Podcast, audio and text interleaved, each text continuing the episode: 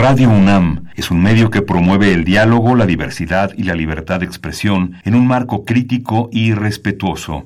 Los comentarios expresados a lo largo de su programación reflejan la opinión de quien los emite, mas no de la radiodifusora. Opciones educativas. Orientación vocacional. Arte y cultura. Deporte y salud. Esto es Brújula en Mano. El primer programa de orientación educativa en la radio una producción de la Dirección General de Orientación y Atención Educativa y Radio UNAM. Comenzamos.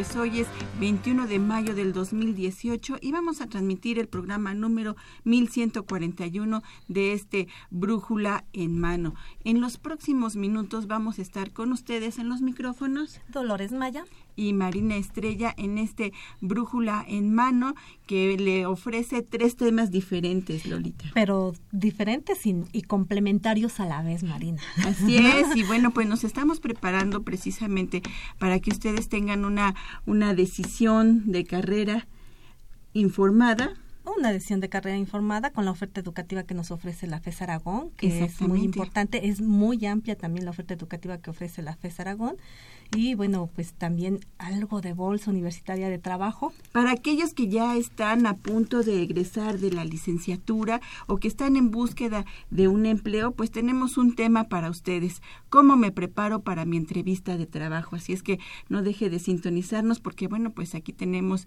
a nuestra especialista que nos va a dar algunas estrategias para preparar una entrevista de trabajo. Algunos secretitos por ahí para que sea más eficiente esta, esta búsqueda de trabajo cada vez se complica más, ¿verdad? Cada vez, híjole, está, más. Así es, pero bueno, aquí tenemos unas estrategias para esta búsqueda de empleo. Y bueno, también tenemos una primicia, Lolita, auditorio de Radio Universidad Nacional, eh, con en el tema de becas, porque Hoy vamos a hablar de una nueva beca en la UNAM que es a apoyos a grupos vulnerables de zona zonas marginadas. Así es que no se vaya, quédese, son, son tres temas que son para usted, son de información para usted y esperemos que sean también de su interés. Y bueno, pues vamos a comenzar este brújula en mano y les tenemos un tema de orientación educativa. Precisamente empezamos con temas de orientación educativa y en esta ocasión les traemos la oferta educativa de la FES Aragón. Así es, y para ello nos está acompañando la, la licenciada Adriana Estefani Carvajal Chávez. Ella es jefa del Departamento de Intercambio Académico y de Vinculación eh, de la FES Aragón. Acuérdense, FES Aragón es Facultad de Estudios Superiores Aragón y también pertenece a la universidad.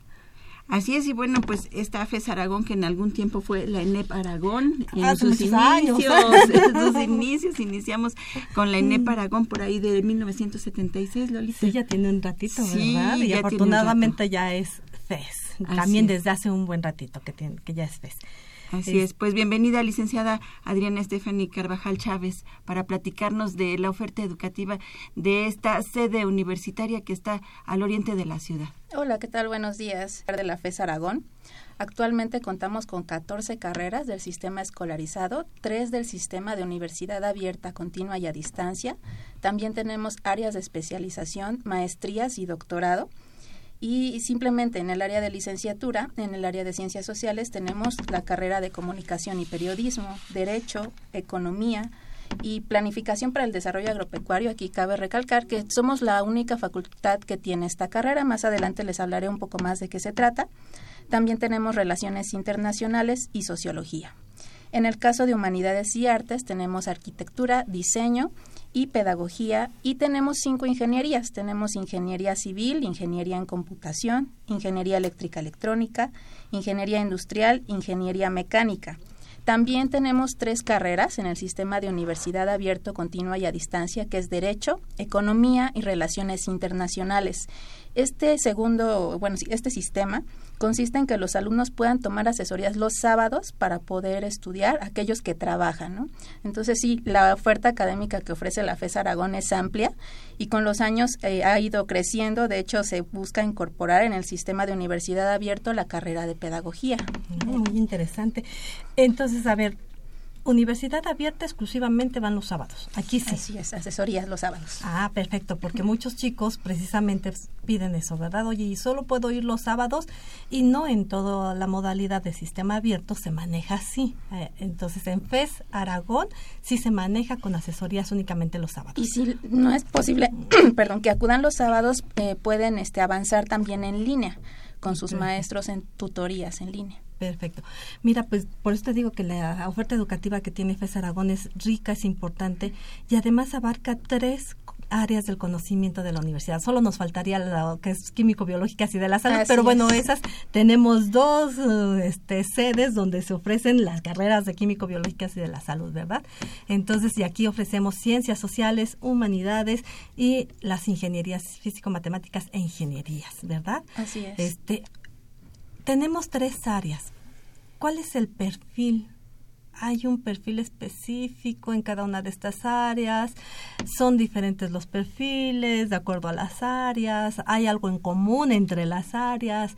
¿Qué, ¿Cuál es el perfil que buscan ustedes para los, los chicos que están ingresando o que quieren que ingresen a la FES Aragón? Voy a, voy a iniciar con el área de humanidades y artes. Mira, arquitectura está en esta área, sin embargo es importante que quien quiera ingresar a la FES Aragón y viene de una preparatoria de la UNAM o de un CCH, el alumno tiene que venir de un área de ciencias físico-matemáticas e ingenierías. Es la única carrera que organizacionalmente en la FES Aragón está en humanidad y arte, pero tuvo que haber estudiado esta área. En FES Aragón se considera un arte, finalmente.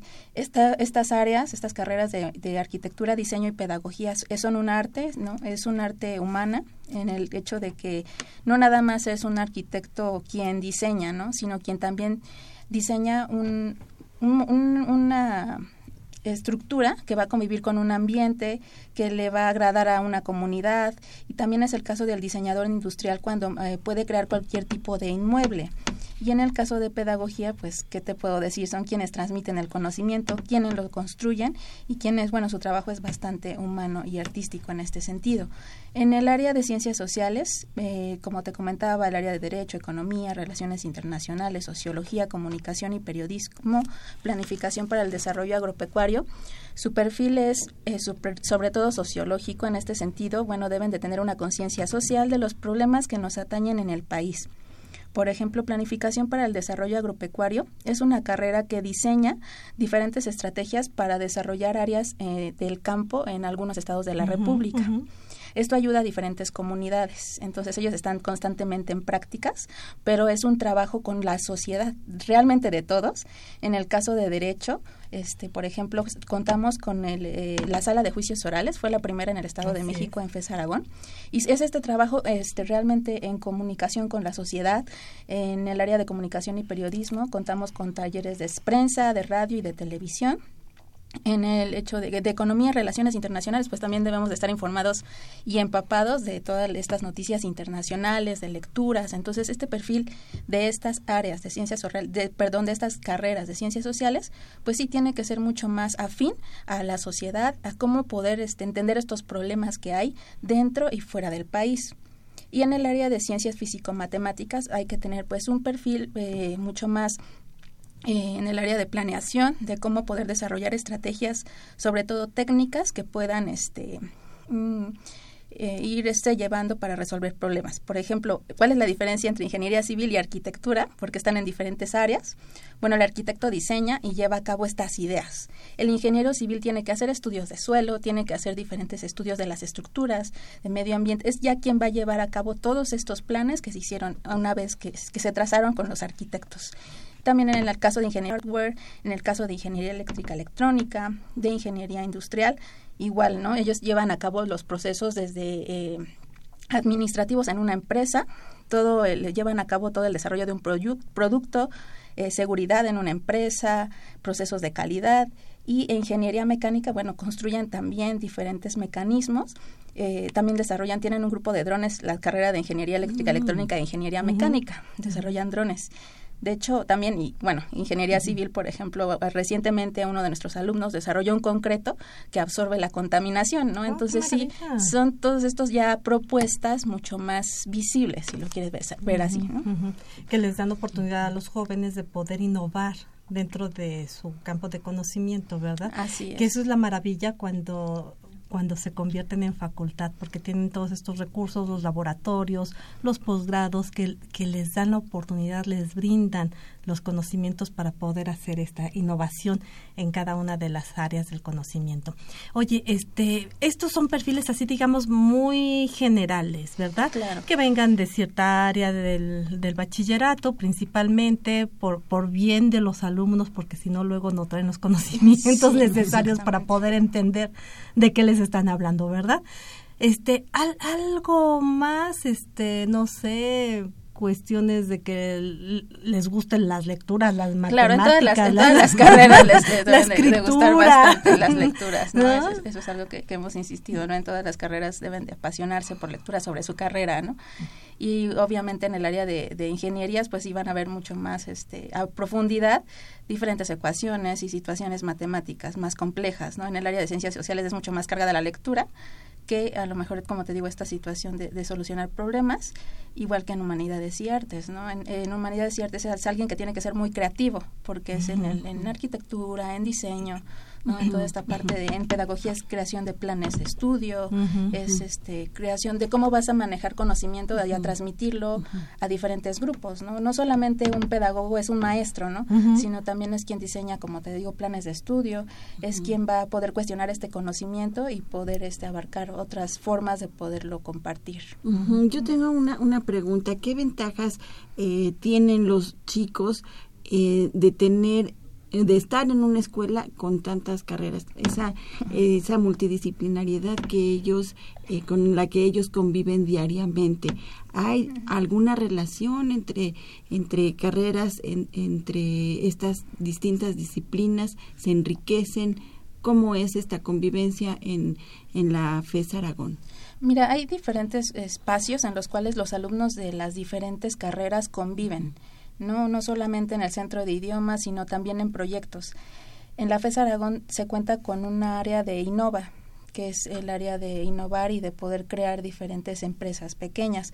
Entonces aquí estos trabajos eh, son grupos multidisciplinarios compuestos por un pedagogo y un ingeniero. Entonces sí, la verdad es siempre bastante enriquecedor tener diferentes carreras en un campo. Somos cerca de 20, bueno, son cerca de 20 mil alumnos, más académicos, más este, administrativos, entonces sí es todo un mundo y los trabajos se busca que siempre sean multidisciplinarios, ¿no? Las mismas carreras en sus acreditaciones, todas las carreras están acredit acreditadas, el 100%, son grupos multidisciplinarios, no trabajan, por ejemplo, para certificar relaciones internacionales solamente esta carrera, sino también incorporan a economistas, a planificadores para desarrollo agropecuario, a pedagogos. Entonces, la verdad, eso ha, ha, sido muy enriquecedor dentro y fuera porque también los alumnos empiezan a ver que no nada más es su carrera, sino convivir con otras áreas es muy importante, ¿no?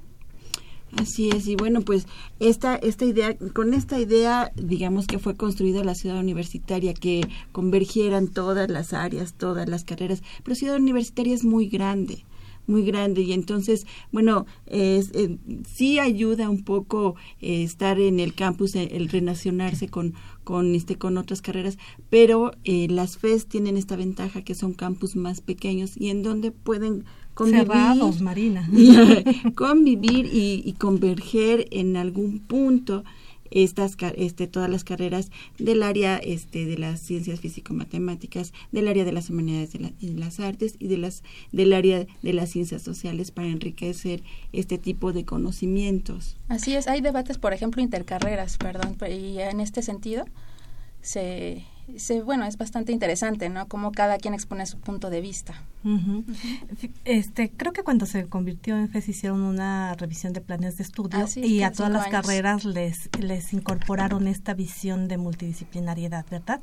Eh, eso es algo muy importante en estas carreras, como dice, para lograr la acreditación necesitan también tener este aspecto que es importantísimo para los chicos cuando están egresando y buscando un empleo, ¿no? O sea, no vamos a tener campos puros en el mercado de trabajo, sino la convivencia y la relación con diferentes especialistas, profesionistas de cada una de las áreas. Entonces es muy importante que desde la licenciatura empiecen a trabajar en esta, con este sentido, con esta visión de multidisciplinariedad y a veces hasta de transdisciplinariedad, ¿verdad?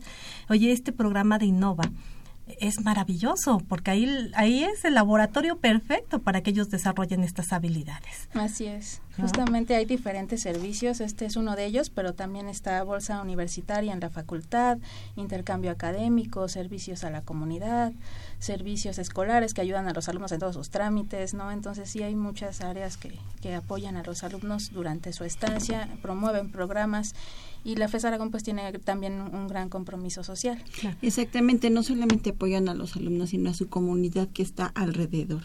Es un punto de, de, este, de cultura, de, de ah, en el oriente de la ciudad tiene esta opción maravillosa con carreras de tres áreas diferentes. Y bueno pues para que usted no esté buscando siempre o ustedes no estén buscando siempre estar en ciudad universitaria la universidad va a su comunidad. Y hablando de esta demanda social o de esta relación con la sociedad ¿cuál es el impacto que tiene el existir la FES Aragón en la comunidad Mira, este, la verdad hay muchos programas que trabajan directamente con la comunidad. Uno de ellos es el programa que se tiene un convenio con el INEA, Instituto Nacional para la Educación de Adultos, y se eh, encarga de enseñarles a leer y a escribir. A aquellos adultos que por alguna circunstancia no tuvieron la oportunidad. También hay un programa psicopedagógico que brinda apoyo a niños y adultos con problemas de aprendizaje y de discapacidad intelectual. Este es llevado por pedagogía justamente, entonces estos programas pues apoyan directamente a la comunidad externa, además de otros programas que por ejemplo Pumitas o Escuela del Deporte atiende también a niños. La oferta cultural también se extiende a la comunidad aledaña. Se invita a la comunidad aledaña a la muestra internacional de cine, por decir un ejemplo, que la verdad a veces en el Estado de México pues no tenemos la cineteca, ¿no? Pero tenemos la FES y también somos sedes de, eh, nos visita la, la, filarmónica, nos visitan mm. diferentes instituciones. Entonces, cada año, este, la verdad tenemos bastantes eventos y oferta cultural muy amplia que también se extiende a la comunidad aledaña. ¿En dónde pueden ver todo esto? ¿En la página? En la página de la facultad. ¿Nos podrías dar la página? Claro que bueno, eh, perdón, punto MX. Muy bien. Este, Marina, se nos está yendo el tiempo, pero bueno, una, una cuestión más. Fíjate que muchos estudiantes, y por eso yo lo aclaraba al principio, también esto es parte de la universidad, les eh, inquieta un poco que su título va a salir como de la FES, ¿no? Eh, ¿Hay alguna diferencia cuando se titula? Eh, ¿Pierden mérito? O sea, sabemos que no es así, ¿verdad? Pero ¿qué es lo que pasa con la titulación? No, miren, al final muchas muchas veces nos preguntan, ¿ustedes son incorporados a la UNAM? No somos incorporados a la UNAM, somos también la UNAM. en algún momento creció tanto Ciudad Universitaria y su proyecto se volvió tan ambicioso que también se crearon las multidisciplinarias. De hecho, ya casi la mitad de la población de la UNAM estamos en multidisciplinarias, ¿no? Entonces, imagínate el impacto. El título es el mismo, el título es de la UNAM, no es de la FES Aragón. Entonces, es muy importante que sí lo tomen en cuenta, así como todos los servicios. ¿eh? Te puedo hablar de, por ejemplo, dos facultades que tiene la UNAM, te permite poder cursar un semestre de tu carrera en el extranjero. Y ese tipo de servicios o de ese tipo de, de oportunidades son para todos los alumnos de la UNAM. Entonces, al final, imagínate qué maravilla que te puedas ir un semestre de tus estudios al extranjero y aquí, bueno, la Dirección General de Cooperación e Internacionalización se acerca también a la SEP, a diferentes instancias, para que los alumnos no paguen colegiatura y no paguen lo que es una matrícula, que en la Universidad de California te hablo de 40 mil dólares, no lo estarían pagando y además se acerca a la SEP para que les den una beca de manutención y vuelo redondo. ¡Oh, qué maravilla! Entonces, esto, estas son oportunidades para toda la UNAM, pero es un ejemplo que te doy, ¿no? Al final, cualquier alumno de la UNAM a nivel licenciatura que tenga 8.5 de promedio, 44% de créditos de avance y cumpla con los requisitos, puede ser acreedor de estas grandes oportunidades que, oferta la UNAM. Muy bien. Pues el tiempo se nos va, Marina. Entonces, sí, bueno, este, pues ahí les dejamos la página de la FES Aragón por, para tener más información, algún teléfono, alguna otra vía de comunicación por si alguien del público está interesado. Mira, este, nuestra página es www.aragon.unam.mx. Ahí también tenemos los teléfonos de las diferentes áreas académicas. Perfecto. Y si nos quieren visitar, están cordialmente invitados. Nosotros los podemos llevar a los diferentes talleres. No me dio tiempo de hablarles del centro tecnológico, de centros de investigación multidisciplinaria, de nuestros cactáceos, ¿no? centros de cómputo, pero los pueden ir a visitar coordinándose con nosotros directamente en el departamento de intercambio académico. ¿Cuál es el teléfono? O El correo o algo el- así. Nuestro teléfono es 5623-0866. 5623-0866. Así es. Muy bien, ahí está el teléfono, lo vamos también a postear en nuestro Facebook para que usted tenga esta información. 5622 26 26 0866.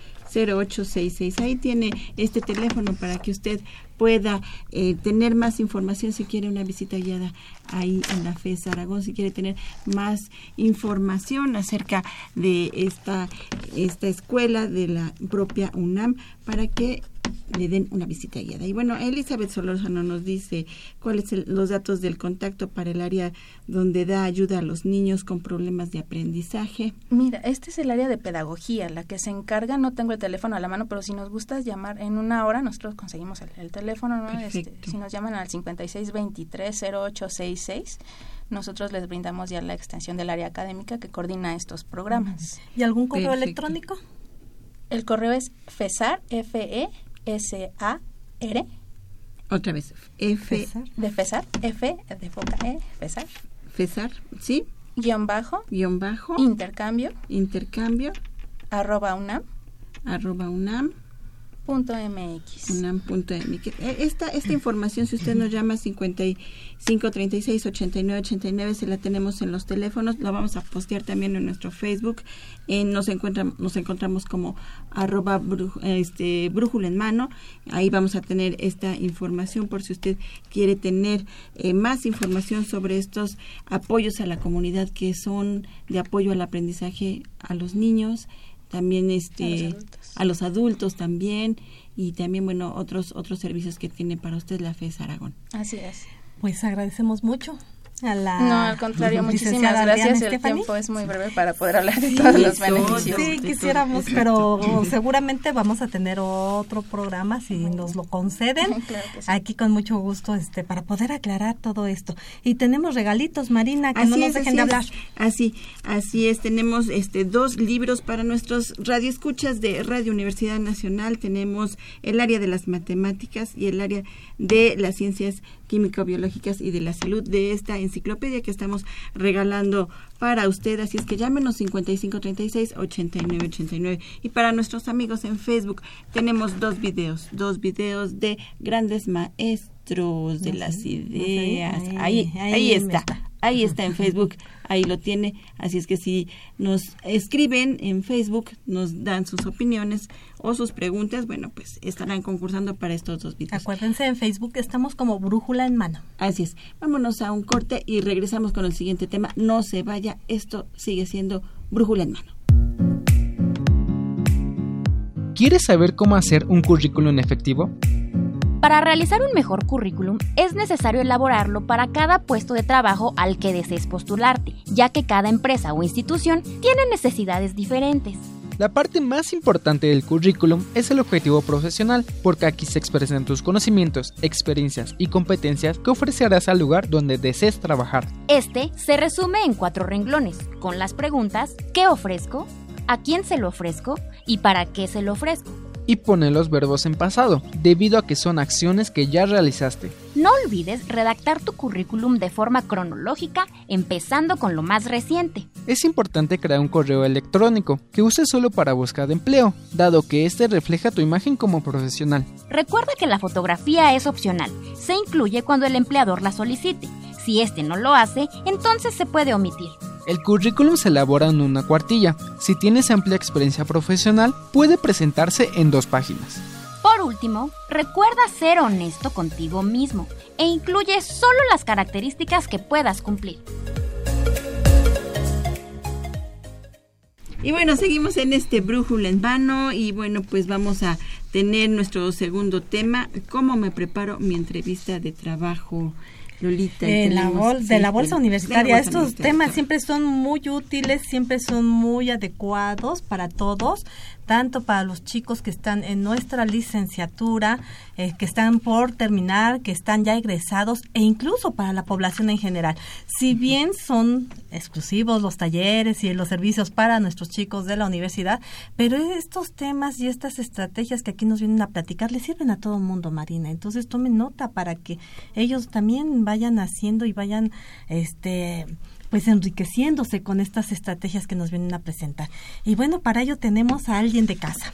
Así es, tenemos a la licenciada Ruth Méndez Hernández, académica orientadora de la Dirección General de Orientación y Atención Educativa, además colaboradora de esta Bolsa Universitaria de Trabajo. Bienvenida, Ruth. Gracias, gracias. Es un gusto poder estar con ustedes y poder proporcionar algo a nuestra comunidad y a la gente que nos escucha. Así es, y bueno, nos vienes a platicar acerca de cómo me preparo para mi entrevista de trabajo.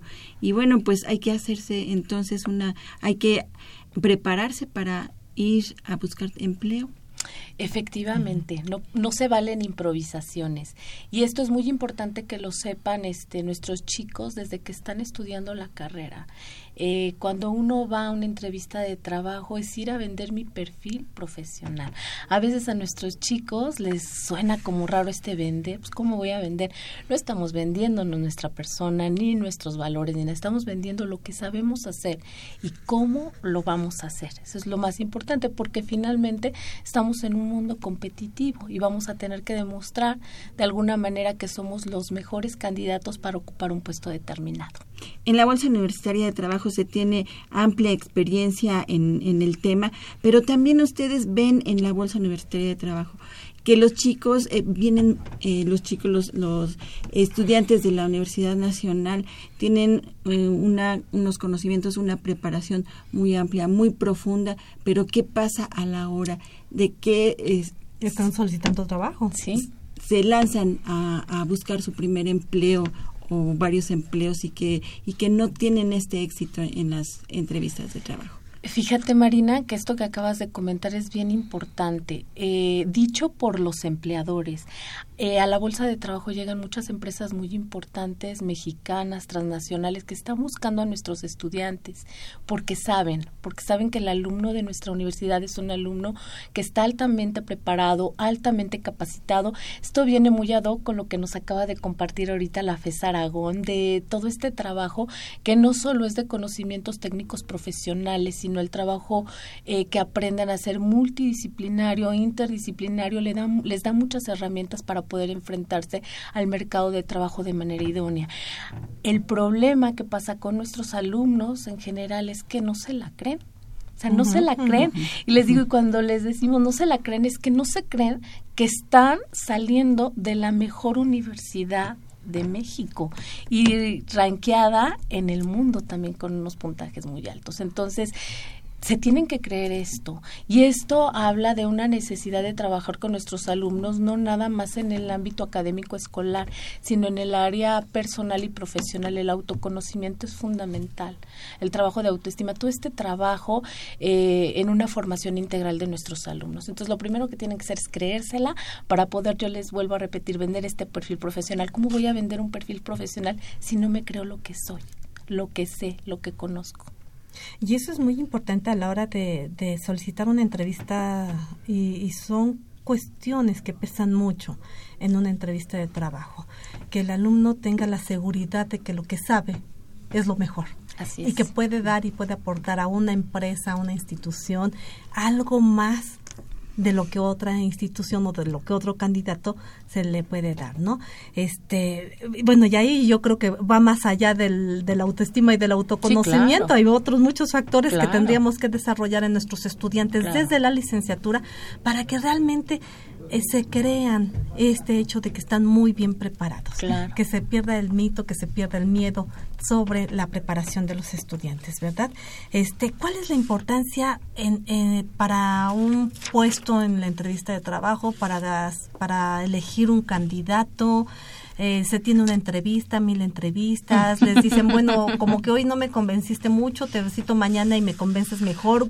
¿Cómo es no, Eso, primero yo creo que hay que contextualizar y tenemos que entender, y las personas que van a pedir un trabajo, primero les tiene que quedar claro que es una entrevista de trabajo. O sea, hay muchos tipos de entrevistas, muchísimos tipos de entrevistas, pero la entrevista de trabajo tiene características particulares y las tenemos que conocer. Entonces, una definición, un concepto muy sencillo de lo que es una entrevista de trabajo, tienen que saber que es el, si es la primera vez, es el primer contacto generalmente personal entre el que está buscando el empleo, entre el candidato y la persona que lo va a contratar, en este caso el reclutador.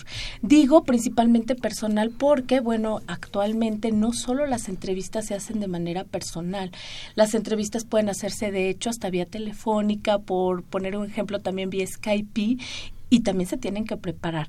Les comentamos a mm. nuestros alumnos, no porque sea una entrevista eh, a nivel telefónico, hoy voy a contestar en el lugar que sea y como sea, no.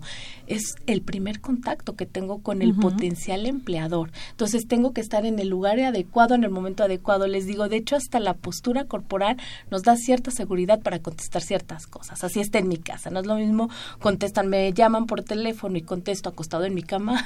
Las respuestas que voy a dar van a ser sumamente diferentes me tiene que ser en un lugar adecuado. Si es en mi casa no voy a estar en un lugar en donde se escucha el ladrido del perro, en donde está la lavadora, donde están los niños jugando, o sea, me voy realmente a un lugar en donde me pueda poner en el papel en donde estoy siendo el candidato tengo que vender este perfil profesional y tengo que asegurarme que el otro me lo crea y primero me lo tengo que crear. Por eso cuando digo generalmente personales generalmente son así, pero puede haber algunas variedades en donde eh, va a haber un intercambio de información básicamente, entre la persona que quiere ocupar el puesto y la persona que va a reclutar y que va a seleccionar al mejor candidato para la empresa, para la institución.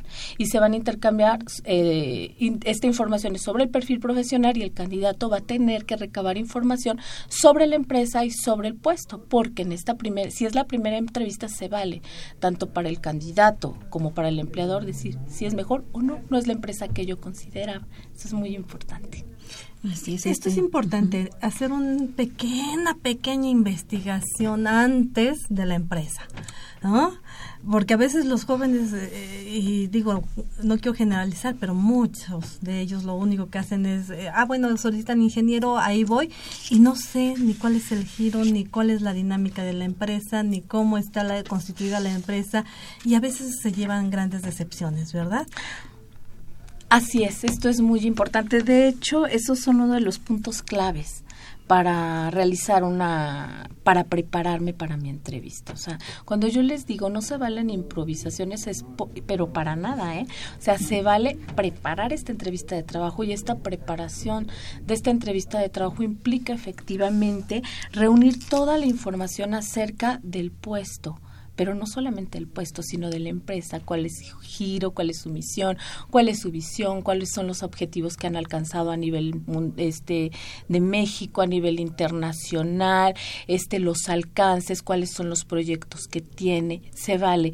Eh, hace muchos años, yo creo que a nosotros nos tocó era como un poco complicado buscar esta información porque no teníamos, yo les digo a San Google que te metes y pones todo, pero ahora le pones nombre de una empresa, puedes encontrar todo. Entonces nada más es cuestión.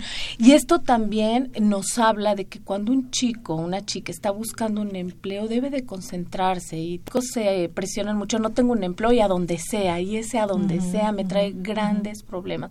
Tengo que enfocarme, tengo que conocer, tengo que ver hacia dónde me dirijo, hacer una búsqueda muy importante para que cubra los objetivos profesionales y personales que quiero.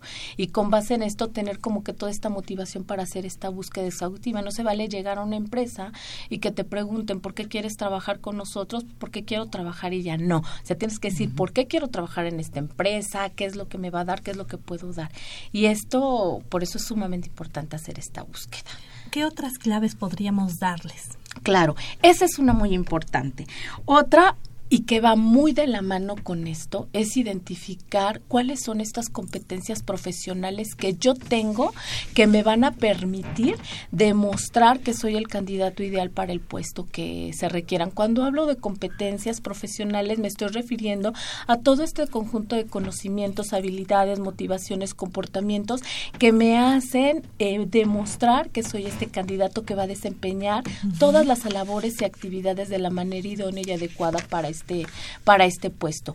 Por eso les digo que el autoconocimiento es fundamental, el trabajo personal y profesional que se realice es muy importante. Nosotros en la Bolsa de Trabajo apoyamos mucho a nuestros estudiantes en este sentido, que conozcan cuáles son estas competencias y lo quiero entrelazar un poco con la actividad anterior de la FES Aragón. Eso se aprende, es aprender biología. Vamos a aprender en este trabajo multidisciplinario con las otras, porque así va a ser nuestro trabajo en campo e interdisciplinario, pero estas competencias también se aprenden afuera, en nuestra vida cotidiana. Lo malo es que los este, chicos, chicas no los detectan. O sea, si yo estoy, soy miembro de un equipo de, de algún equipo de juego, pues yo desarrollo ciertas habilidades, los idiomas, todo esto. El, yo les digo, hasta si perteneciste a un grupo de Boy Scouts, ahí se puedes recabar muchas competencias que te pueden servir y de ahí saber que todas las preguntas que el reclutador va a hacer van a tener un sentido en esta en esta manera. ¿Por qué?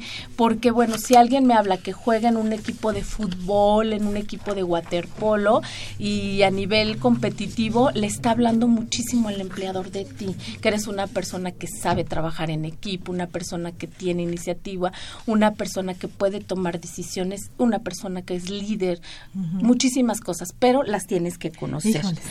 El tiempo se nos va, Marina. ¿A dónde pueden acudir?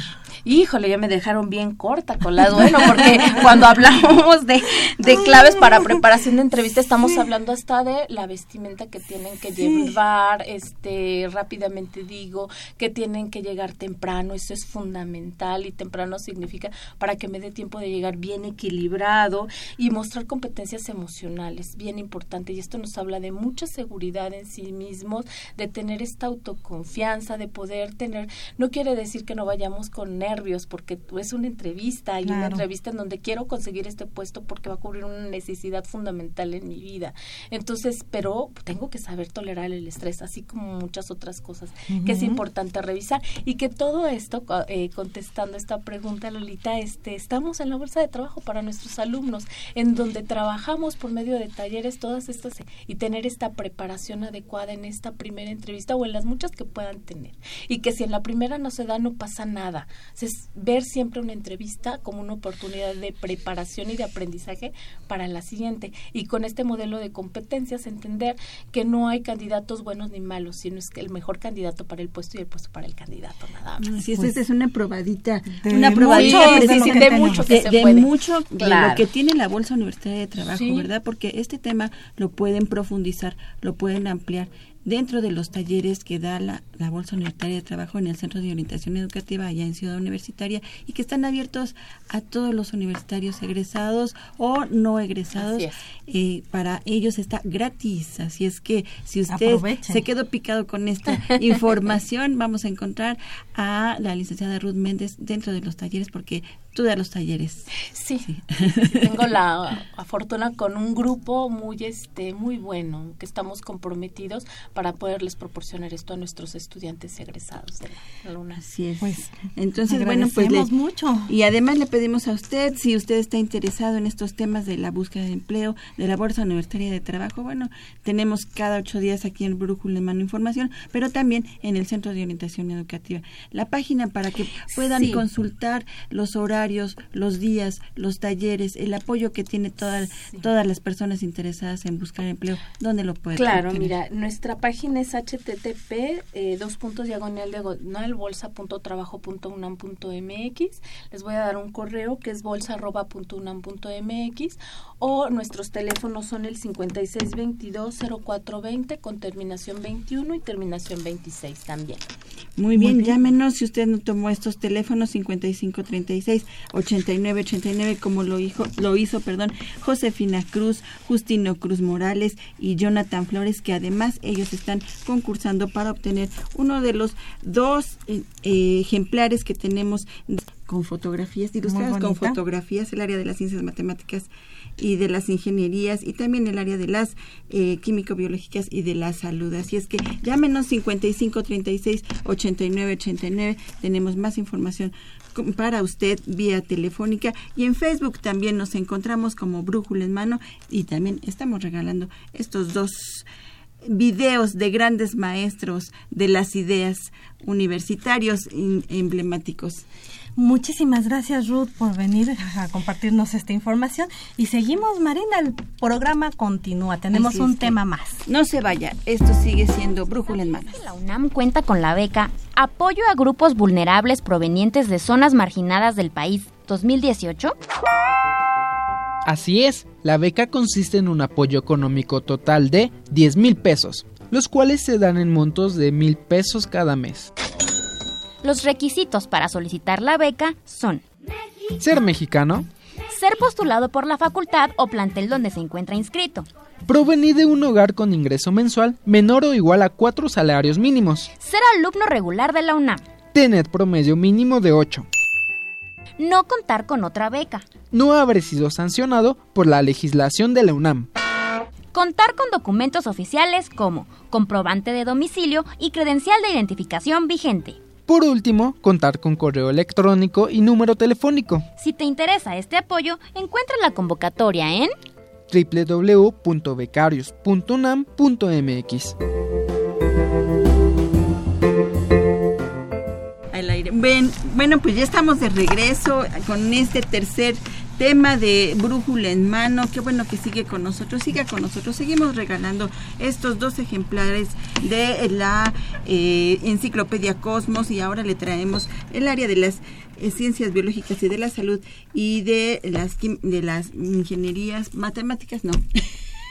ciencias exactas y de las ingenierías. Así es que bueno, si usted quiere tener alguno de estos dos ejemplares, llámenos 55 36 89 89 y también llámenos porque pues tenemos otro otro tema importante, Muy interesante. importante, fíjate, y novedoso, ¿verdad? Este, de por sí el hecho de, de contar con becas para cierta población, momentos de nuestra sociedad, este, bueno, contar con becas para zonas marginadas, híjoles, esto es como el, gra- el garbanzo de libra, ¿verdad? Y bueno, para ello tenemos al doctor Mauricio Reina Lara, él es director de becas y enlace del- con la comunidad. Bienvenido, doctor. Ah, muchas gracias por la invitación nuevamente y eh, darnos esos espacios. Nos encanta para poder eh, comprender, sobre todo los estudiantes puedan identificar las diferentes modalidades de beca. Gracias. No, al contrario por esta primicia porque es una beca nueva. Claro. Es una beca nueva. Y bueno, pues también para ello tenemos a la licenciada Dora Fuentes Arriaga, jefa del Departamento de Seguimiento y Evaluación, con esta primicia, Dora. Eh, muchas gracias por la invitación. Aquí estamos para que los chicos conozcan un poco más de las becas. ¿De qué se trata esta beca? ¿Cuál es el objetivo? ¿Quién da los dineros? ¿De dónde salen Claro. los dineros? En, en una generalidad, mira, eh, en esta parte, tanto Marina como Dolores y nuestros este, escuchas, que sepan que eh, efectivamente es una beca nueva, es para grupos vulnerables. Esto está pegado al PDI, que es el Plan de Desarrollo Institucional del señor rector, donde el compromiso es abrir las posibilidades y los estrechos que hay en la continuidad de estudios por las cuestiones económicas. Que no eh, las diferentes modalidades de becas que, que existen puedan tener la población de objetivo el alcance más representativo para nuestros estudiantes, para nuestra comunidad. Preocupado por ello, la universidad pues obviamente ha, tenido, ahorita ya llevamos 41 modalidades de becas. Dirían, mm, algunos nos han dado la opinión, oye, ¿por qué no en una sola? Porque en una sola no, no recoge... caben todos. No, exactamente, no recoge toda la, la población objetivo. Esta, esta eh, de grupos vulnerables va a todas lo que son las zonas que están consideradas de marginación. O sea, a todo aquel estudiante que radica en una zona de marginación que eh, obviamente el Consejo Nacional de, de- de Población tiene eh, mapeado en la República, eh, porque es para toda la República, ¿eh? o sea, todo el estudiante, esto ayuda muchísimo, por ejemplo, todos los estudiantes que están en una zona marginada que sea del SUA, pues pueden optar por esta. Vamos a pensar un estudiante de Oaxaca, De que, Guerrero. eh, de Ah, Guerrero, eh, ya está en esa zona. Entonces, pues, es- ese es lo rico de esta modalidad de, de beca. El programa de vinculación con egresados de la universidad otorga el recurso a través precisamente de sus recursos de esos egresados que van recaudando por donativo, pues nos da esta este recurso y pues qué mejor que ocuparlo en estas personas que lo necesitan. Ahorita llevamos aproximadamente más de, de mil este, solicitudes, vamos a ver cuántas cumplen los requisitos, porque bien específicos que ahorita este, Dora, que es la encargada precisamente le- del departamento, nos platicará cuáles son la parte operativa y cómo van en esta cuestión, porque el día de mañana publicamos resultados de esta modalidad de beca. Entonces, por eso era importante pues estar siempre en contacto en redes sociales, en, en, este, en estos programas como el de ustedes, que se sepa cuál es, porque luego, como es en una nueva modalidad, dice, a ver, grupos vulnerables, yo seré vulnerable o no soy vulnerable. Entonces, entender cuál es ¿no? la población objetivo de la, de la modalidad de beca. Estos egresados son diferentes a los que ya están congregados en Fundación UNAM. Sí, sí. que aportan. A ver, aquí hay cosa distinta. El programa de vinculación con egresados es un programa que depende de la universidad. Aquí no estamos hablando de Fundación UNAM. Este programa eh, es parte de la Secretaría, eh, la cual pertenecemos también nosotros, que es Secretaría De apoyo a la de apoyo a la, comunidad. comuni- a la comunidad. Y es, un, eh, es una, un programa del cual obviamente tiene una vinculación con todos los egresados que ha tenido la universidad y que los egresados, por ejemplo, una de las cuestiones como recaban una de las donaciones es la- todos aquellos que tienen, por ejemplo, Bancomer, tarjeta de Bancomer, van al cajero y dicen, bueno, no sé si han visto ustedes si tienen dicen, oye, ¿quieres de- este, donar o deseas donar? Ahí es donde van donando esto eh, para este programa.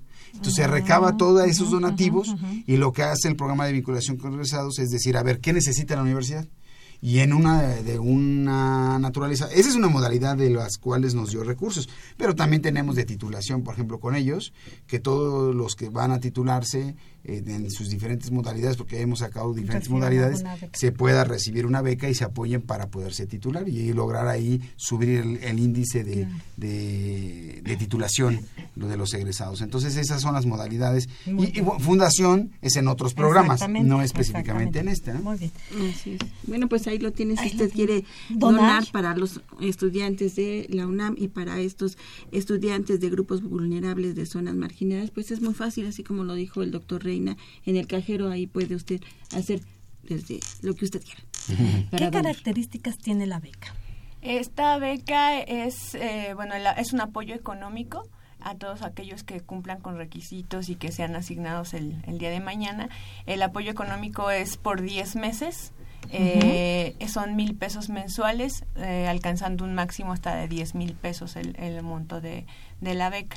El objetivo es ayudarlos a que permanezcan, a que tengan un apoyo, a que, a que sigan en, en la, en la universidad, ¿no? Y además, como decía el doctor, está abierto a todos, o sea, desde bachillerato, licenciatura y en todos, abierto, a distancia, escolarizado, o sea, es para toda la población de la UNAM.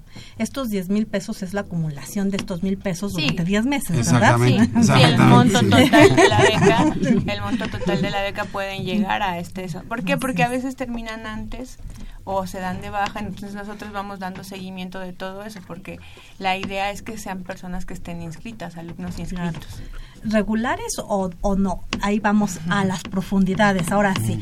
Eh, dices, aquellos que reúnan los requisitos. ¿Cuáles son estos requisitos? Es este por si son zonas marginadas, entonces seguramente es un salario o una economía limitada, ¿verdad? Sí. ¿Qué, qué son los requisitos? El, en la convocatoria que fue publicada, o sea, la hemos hecho eh, un poco, este, la extendimos incluso para que hubiese mayor posibilidad de, de registro de los chicos, que fue el 16 de abril, la, la publicamos, está en Ujú. Gaceta una. en ella pueden revisar los requisitos y de los principales es que sean mexicanos. Uno muy importante es que el plantel los postule porque el plantel es como el lugar donde ellos pueden, eh, más cercano que tienen y donde las personas que están trabajando con ellos, los, los psicopedagogos, sus maestros o las personas encargadas de becas, pueden ver si son personas vulnerables ¿no? y que, requieren el apoyo. Entonces, ellos revisan también que cumplan los requisitos y toda vez que ya revisaron ese, eh, que han cumplido esos requisitos, entonces les emiten una carta de postulación. O sea, esta carta va a ser indispensable que la presenten. No solo es llenar la, la solicitud, sino además es ir con alguna autoridad. Con la autoridad del plantel responsable de becas. En algunos casos nos firma el director, en otros el, el responsable de becas, el funcionario que esté a cargo, porque ellos nos dicen, o sea, nos dicen, efectivamente este chico está en condiciones eh, que necesita este apoyo, cumple el promedio, que es 8, cumple que es regular entonces ellos nos están ayudando también a validar eso, porque esto se tiene que ir haciendo así, porque ellos nos validan todo eso. Y nosotros desde la centralización no podemos ver todas esas necesidades que se tienen ya muy cercanas en cada plantel. Y en, sin en cambio en el plantel sí lo ven, ¿no? O sea, si tienen esta cercanía con los alumnos. Aquí me da un poco de temor esto, déjenme decirles, ¿eh? Este, si, si estamos hablando de zonas vulnerables y seguramente son chicos, donde creen existe la sensación de que son marginados, ¿sí? Es difícil que se lleguen a acercar con las autoridades educativas. Entonces, ¿qué vamos a hacer con aquellos que lo requieren? Y, por lo tanto, pues es difícil que la autoridad educativa sepa que existe este chico. Entonces, aquí, ¿cuál sería la, la ahora sí, el secretito que le podían dar a los jóvenes que decirles, oye, si tú lo necesitas, no tengas miedo, acércate o acude con fulanito de tal en tu plantel para que sepan que necesitas una beca. O sea, ¿cómo podríamos hacer que estos chicos se acercaran? Fíjate, Dolores, qué buena pregunta haces, porque aquí la, la cuestión es la siguiente. Antes de que lanzamos cada modalidad de beca, damos capacitación. O sea, todos los enlaces, tenemos enlaces en toda facultad y escuela de toda la universidad. Entonces damos una capacitación para el acercamiento que tienen ellos con cada una de sus comunidades. Los estudiantes también se empiezan a lanzar eh, diferentes cuestiones informativas. no solamente la convocatoria, damos una guía práctica que porque luego la convocatoria como tal no la leen, eh, aunque sale en la gaceta toda la, convocatoria, si tú puedes verla, eh, pues muchas veces las letras tan pequeñas no las alcanzan a detectar. Entonces hacemos una guía práctica y no solamente eso, hacemos un video de un como tipo este cápsula en la cual obviamente eh, se dice el objetivo de la beca de tal forma que el chico esté totalmente informado. Ustedes saben que ahora, más que leer la Gaceta UNAM, los chicos están en redes sociales, que también les dejo eh, nuestras redes sociales, donde obviamente puedan tener eh, comunicación con nosotros, ya sea en Facebook, o en Twitter, que es este Becarios, Becarios UNAM, que es el, tanto la cuenta Twitter como el Facebook y también el, en el portal del becario. Y ahí están se transmiten también o también la personal que es arroba Mauricio Reina L que es la cuenta Twitter donde nos pueden estar escribiendo y les mandamos cápsulas informativas y estamos precisamente en constante contacto con los con los estudiantes para que identifiquen las, la modalidad de que se trata. En este caso el estudiante que es de un grupo ya no aquí hablamos de un grupo sino de zonas marginadas de dentro de, eh, pues bueno, obviamente todos pueden convocar y nosotros lo que hacemos es dentro de lo que se tiene mapeado de esas zonas, cuáles son las zonas que se tienen consideradas como tal de acuerdo al Consejo Nacional de Población, ¿no? Entonces, de acuerdo a eso, ah, bueno, pues este es el, ¿con qué van a acreditarlo? Con su, con su con su comprobante de, domicilio. de domicilio y con eso inmediatamente. Entonces, esto previamente de lanzarlo, dando la respuesta, se hace una sensibilización con los estudiantes y se hace una sensibilización con los enlaces de becas para que platiquen con los estudiantes que ellos más o menos ya tienen identificados cuáles son los que están becados y cuáles son los que no tienen una beca. Porque estamos hablando de, ahorita la matrícula UNAM son más o menos, o seríamos en 349 mil estudiantes en la UNAM de los cuales más de 200 mil tenemos becados. Qué, qué, buena. Eso es muy bueno. Pues muy bueno, más de la mitad de, la población. es muy bueno. Siendo una universidad pública. ¿no? Y aparte te, gozamos con diferentes modalidades de becas, la verdad es, el que no tiene una beca es porque no la solicita, la verdad, actualmente. Por eso me preocupa. Chicos, acudan a los enlaces. Así es, así es. Y bueno, pues vamos a, terminar este tema en Radio UNAM porque bueno, ya estamos eh, eh, terminando nuestro, nuestro programa. Eh, si ustedes quieren seguirnos en Facebook, en la página de Brújula Mano. Vamos a seguir estos otros 10 minutitos más, ¿le parece bien, doctor? 10 minutitos más en Facebook. Si usted nos quiere seguir con este interesante tema, bueno, pues ahí vamos a seguir esta entrevista. Pero bueno, para nuestros radioescuchas de Radio UNAM, les vamos a dar su regalo. A ver, alguno de los dos que nos saque con su mano santa Dorita uno, eh, el doctor Mauricio Reina otro ganador, por favor, de estos dos ejemplares. ¿Quiénes van a ser los Justino afortunados? Cruz Morales. Justino Cruz Morales de, perdón, se lleva uno de los. ¿De dónde es, Justino? del Estado de México. Así es, y también... Josefina Cruz. Ay, Josefina Cruz, esta es muy suertuda, esta Josefina Cruz. Y bueno, pues les hablamos terminando este programa para decirles dónde van a recoger este regalo. Muchísimas gracias a toda, a todos nuestros radioescuchas de Radio Universidad Nacional que estuvieron acompañándonos en esta hora de Brújula en Mano. Vamos a despedirnos, Lolita, de Radio Universidad Nacional. No se vaya en En Facebook, aquí seguimos y en el radio pues nos despedimos. Muchísimas gracias Marina. Sí, y bueno, pues en los controles técnicos estuvo con nosotros Socorro Montes en la producción y eh, producción de TV, eh, Miguel González, Danie- Daniela Muñiz y Emiliano Cárdenas en la realización y producción general, Saúl Rodríguez Montante y en la conducción estuvimos Dolores Maya y Marina Estrella. Los esperamos el próximo lunes. La Dirección General de Orientación y Atención Educativa, Y Radio UNAM presentaron Brújula en Mano. el primer programa de orientación educativa en la radio.